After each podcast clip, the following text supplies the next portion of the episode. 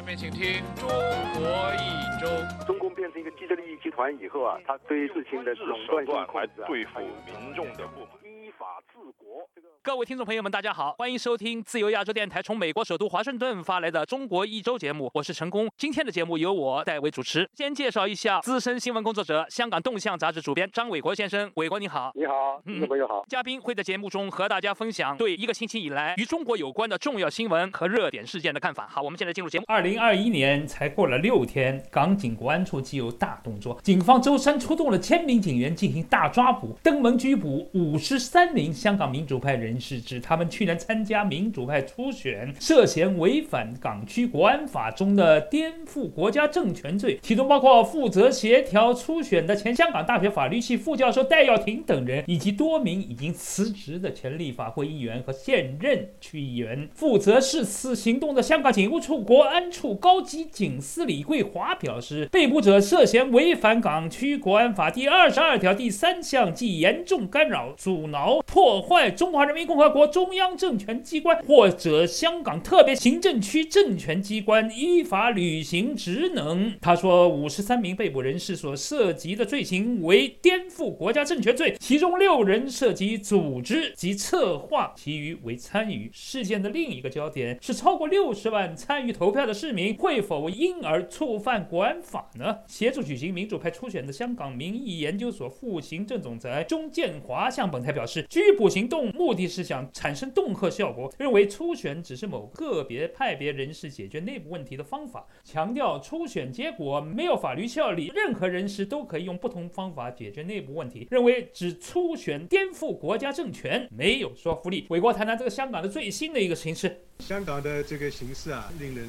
诧异了。一般来讲，现在风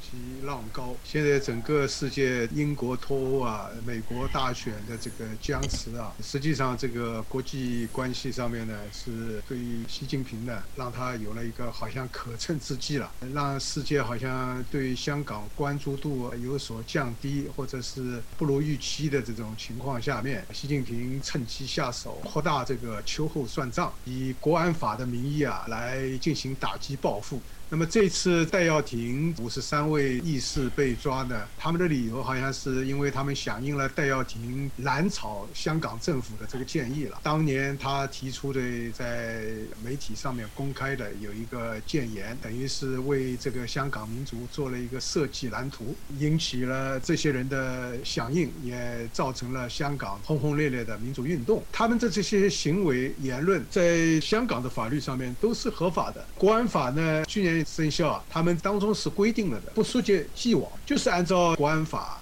他也不能去追究法律颁布之前的这些事情言论。那么更何况呢？他们的这个言论啊，从这个法律上来讲，它并不构成犯罪。构成犯罪，你要有主观的动机呀，客观的一个后果啊，这些呢，现在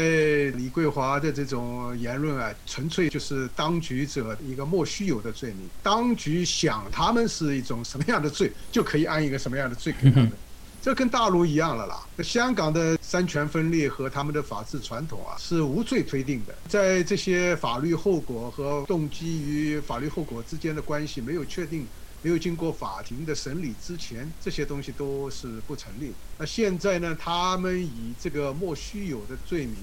然后呢，又以事后颁布的国安法对这些义士进行惩处。显然，他们的目的啊，不是为了真正的国安法，而是要处罚或者是惩戒、报复过去一年多香港人民对中国专制集权的这种反抗。所以，这个来讲呢，全世界呃应该是看得非常清楚。新年第一周，中共内部和中国司法机关继续开出反腐罚单。前中国华融资产管理公司董事。长赖小民星期二一审被判处死刑，当局指控他非法收受、索取了共计十七点八八亿元的财物。中央社说，这打破了中共官员的已知贪污数额记录。新华社报道，二零零八年到二零一八年期间，赖小民以中国银监会办公室原主任、中国华融原董事长等身份，直接或间接收受巨额财物，危害了国家金融安全和稳定，造成了极为。为恶劣的社会影响。这个赖小民好像是好几年以前就出事了，弄到现在终于判死刑了。韦国进谈谈，这个判死刑呢，对中国和整个国际社会啊震动都很大，是因为他是一个等于也是中共的一个高级干部啊，尤其是经济犯罪。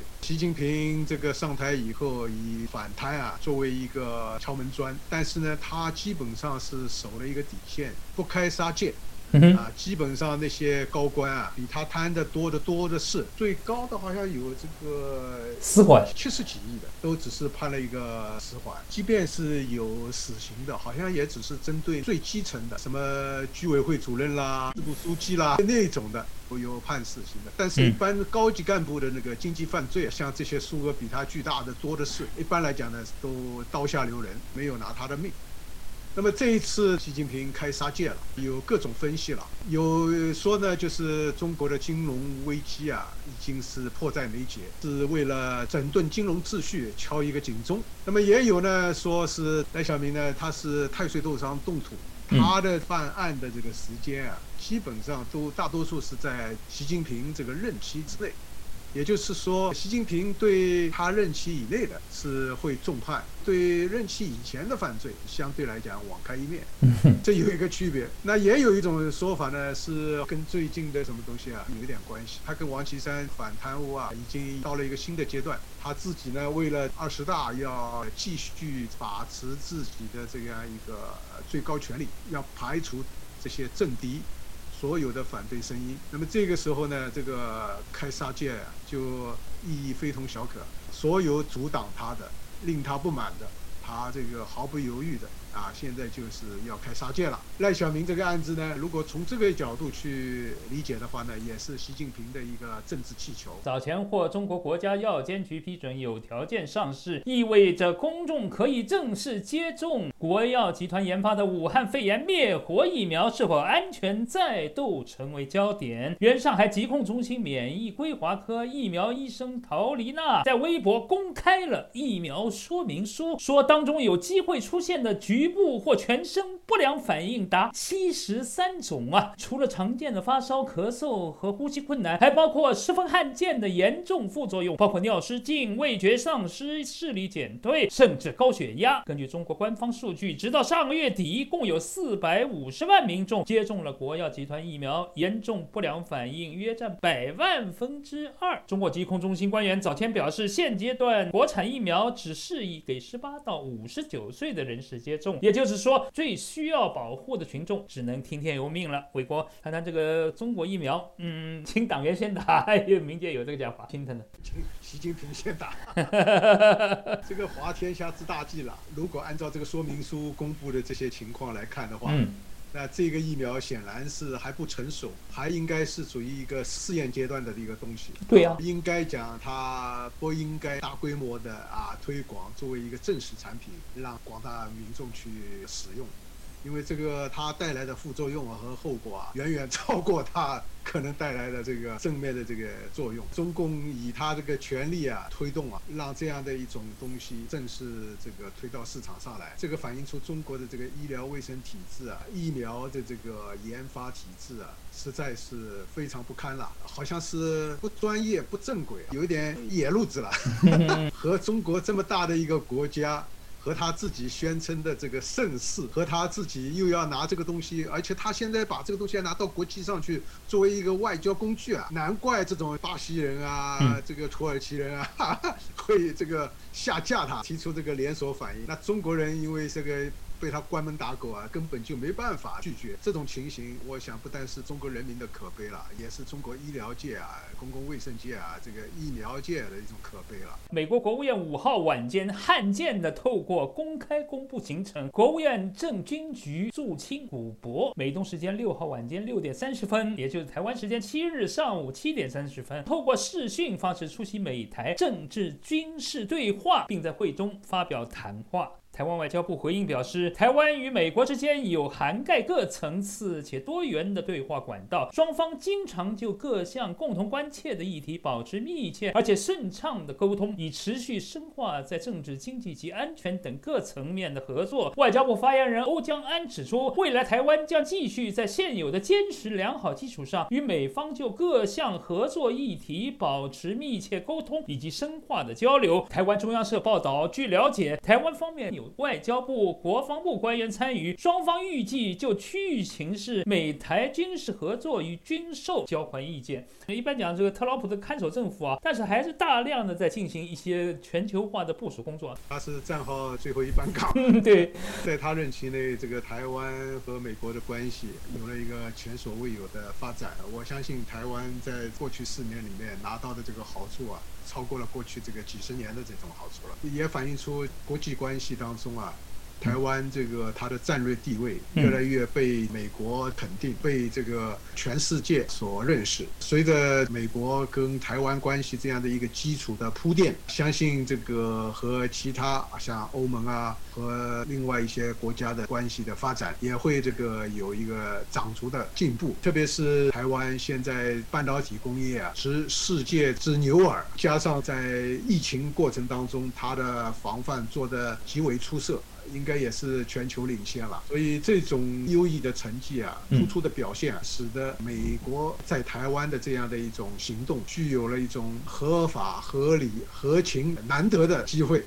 我相信，任何中国对台湾的这种压力的这种危机，在台湾和美国的这个共同协作努力之下，也会转变成为一种新的转机。对台湾来讲啊，也是非常难得的。那么过去，比如像六四啊和一些这个重大的关键点上面啊，台湾曾经是错失良机的。在以后的这种机会到来的时候。台湾能不能够把握住机会，真正解决自己这个国际上面这样一种困境？我相信现在这个特朗普过去的四年啊，已经为台湾做了一个很好的铺垫。在美国政府即将面临换届的前夕，中国国务委员兼外交部长王毅在二零二一年元旦前夜接受中国官媒新华社和央视联合采访的时候表示，中美关系已经来到了新的十字路口。王毅认为，中美关系陷入了前所未有的困境，根本原因是美国当政者对中国的认知出现了严重偏差，把中国视为所谓最大的威胁，并由此采取了完全错误的对华政策。王毅指责美国对中国实行全面打压遏制，企图挑起新冷战，这给世界带来了极大危害，不得人心，也注定会走向失败。王毅在讲话中以新一届政府指即将上台的民主党后任总统。拜登，他指出，中方相信，只要美方及时汲取教训，与中方相向而行，中美可以通过对话化解矛盾，通过合作扩大共同利益。但外界认为，拜登上台以后，美国将继续其强硬的对华政策立场。拜登在十二月二十八日的演讲中也强调，美国将与盟友组成联盟，对抗中国在贸易、技术与人权等方面的侵权行为。为国金丹丹，王毅的最新动向。中中国政府啊，中国发言人、外交部长他们的讲话呢，有一个窍门，你要把它倒过来看。只要你把它倒过来看的话呢，这个意思就出来了。如果顺着他看的话呢，王毅就是贼喊捉贼了。他自己，习近平答应了奥巴马这个南海非军事区，答应了中国人权，跟美国、跟欧盟一直在对话，乃至于最近刚刚跟欧洲签订的啊贸易协定，他也对香港啊、西藏啊。新疆啊，这些人权问题啊，做出了承诺的，墨迹为干呢。香港就已经开始了这样的一个严打活动，完全是出尔反尔。然后他现在还厚着脸皮对美国说三道四，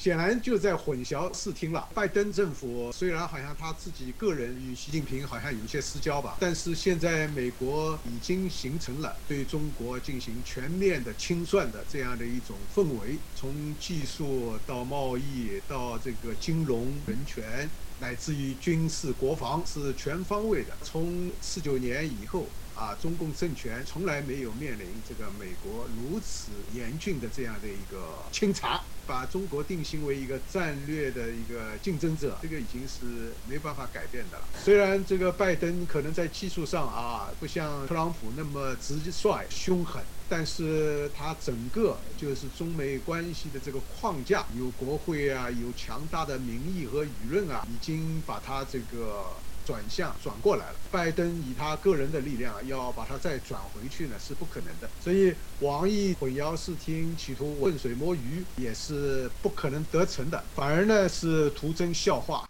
今天的节目时间已经到了，谢谢嘉宾精彩的论述。听众朋友，下次见。听众朋友，中国一周节目播送完了，谢谢您的收听，我们下次节目再会。